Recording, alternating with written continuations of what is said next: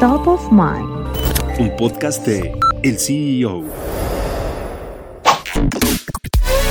Berta Alcalde Luján apunta a convertirse en la nueva directora general del ISTE, mientras que Hugo López Gatel también está cerca de regresar. La joven abogada será anunciada formalmente a mediados o finales de febrero, pero ya opera como directora general del ISTE. Alcalde es hija de Berta Luján, expresidenta del Consejo Nacional de Morena y hermana de la secretaria de Gobernación Luisa María Alcalde. La nueva directora general del ISTE entra en sustitución de Pedro Centeno, con problemas heredados que van desde el desabasto de medicinas hasta la adquisición de hospitales concesionados a empresas empresas privadas, con lo que buscan nacionalizar al ISTE.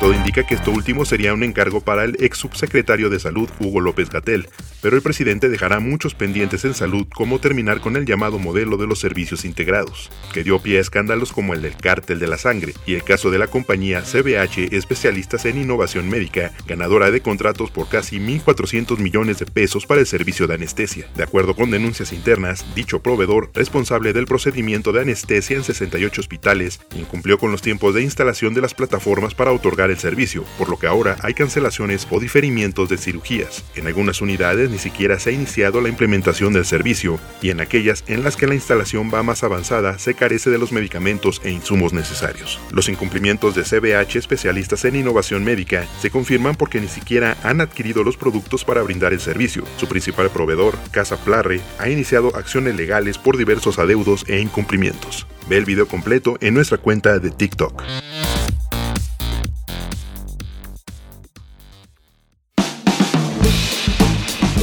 Mantente en el mercado con las noticias más importantes de la tecnología y los negocios, escuchando y compartiendo todos nuestros podcasts en el CEO.com, en arroba el CEO-en Twitter y el CEO en Instagram. Soy Israel Águila y nos escuchamos la próxima.